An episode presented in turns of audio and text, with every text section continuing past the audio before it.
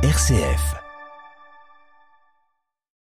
La météo qui colle à l'agenda politique de la Chine et des États-Unis cette semaine, pardon, le réchauffement climatique est une menace pour l'humanité, rappelle l'émissaire américain pour le climat, John Kerry, à Pékin. Il est en Chine pour tenter de relancer la coopération sur le climat entre les deux plus gros pollueurs de la planète, que sont donc la Chine et les États-Unis. Les échanges avaient été totalement interrompus il y a maintenant un an, après la visite de la présidente de la Chambre des représentants américaine, Nancy Pelosi, à Taïwan. Le climat, qui sera au menu du sommet sommet entre l'Union européenne et la communauté, d'États latino-américains et caraïbes, le CELAC. C'est le troisième sommet depuis sa création en 2010. Il se tient à Bruxelles pendant deux jours. Et après plusieurs voyages de dirigeants européens comme l'allemand Olaf Scholz ou la présidente de la commission Ursula von der Leyen, cette année en Amérique latine, un des objectifs de ce sommet est de resserrer les liens politiques. Mais ce sont bien les questions économiques et climatiques qui sont plus consensuelle entre les deux blocs et qui devrait marquer plus d'avancées. Elle constitue même la pièce de résistance de ce sommet. À Bruxelles, Pierre Benazet. Le président brésilien insiste sur les questions agricoles, climatiques, le développement durable, la biodiversité.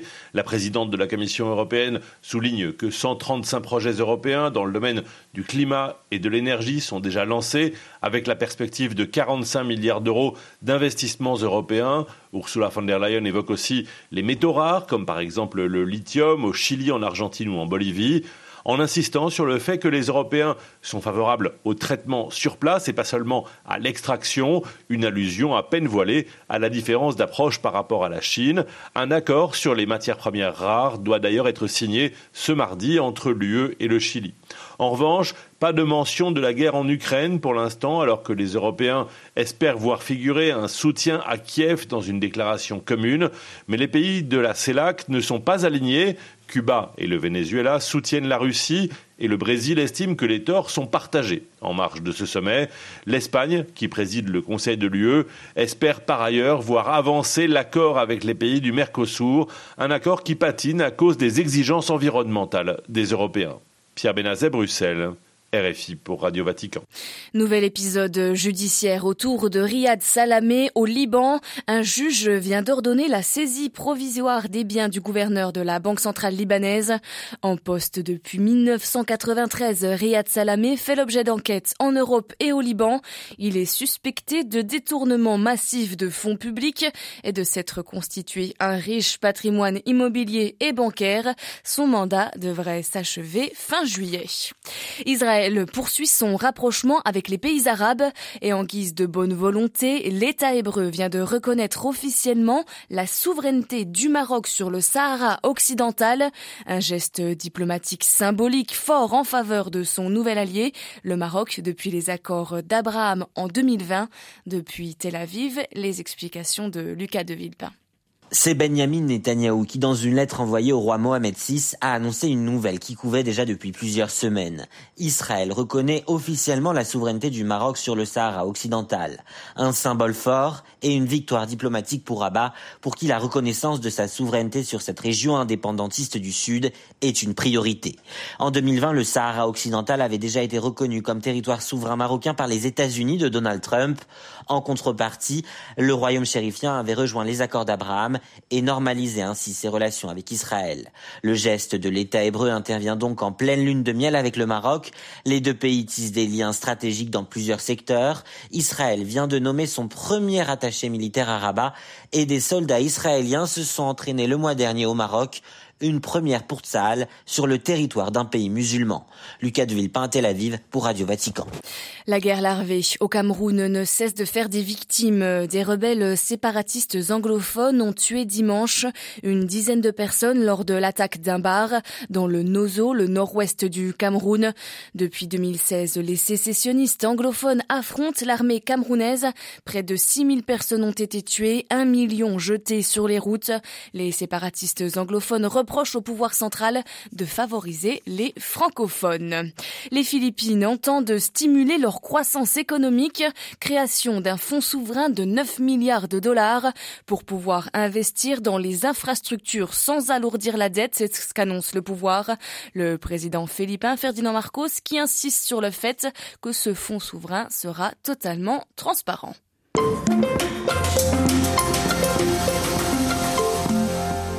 C'est aujourd'hui le 700e anniversaire de la canonisation de saint Thomas d'Aquin par Jean XXIII.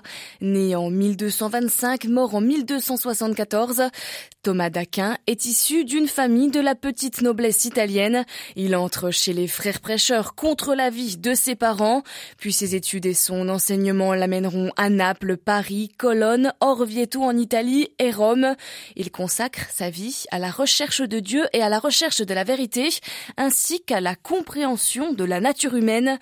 L'auteur de la célèbre Somme théologique, œuvre inachevée, s'attache à transmettre ce qu'il a contemplé et il s'avère être un autre aujourd'hui un véritable maître spirituel.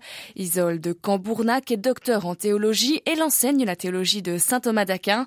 Elle revient avec nous ce matin sur la principale nouveauté introduite par le saint dominicain on en parle souvent de la rencontre entre la foi et la raison. Évidemment, ça se faisait déjà, mais saint Thomas d'Aquin y a particulièrement contribué, notamment en faisant euh, intervenir tout le travail intellectuel des auteurs euh, de l'Antiquité, des auteurs grecs, et en particulier euh, Aristote. Saint Thomas a revu un peu toutes les grandes questions de la foi à la lumière de cette manière de penser, de cette philosophie-là qui avait été développée pendant l'Antiquité. Il s'appuie déjà sur bah, les pères de l'Église. Il parle souvent de Saint Augustin. Donc cette manière même de chercher l'intelligence de la foi elle n'est pas nouvelle. Mais ce qu'il faut surtout reconnaître chez lui, c'est qu'il a réussi à la mener à, un niveau qui n'avait pas été atteint jusque-là, à mon avis.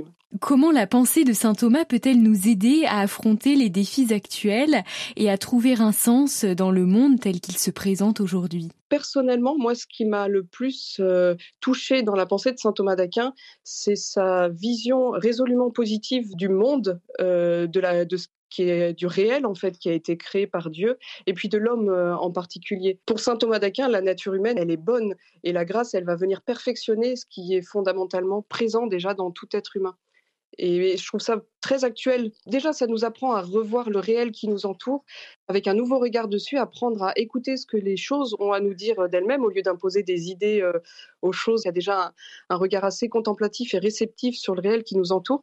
Et puis ensuite, un, un regard euh, aussi très positif sur ce vers quoi nous allons et qui donne du sens en fait. Il y a, une recherche aujourd'hui fondamentale de sens et saint Thomas d'Aquin parle de manière remarquable, je trouve, des aspirations profondes de l'être humain, de la division intérieure qui peut vivre. Il va essayer d'expliquer d'où vient cette difficulté de cette division intérieure qu'on ressent tous et puis cette tendance, cette tension vers quelque chose qui nous attire et qui nous pousse à nous dépasser d'une certaine manière pour atteindre ce pourquoi on est fait.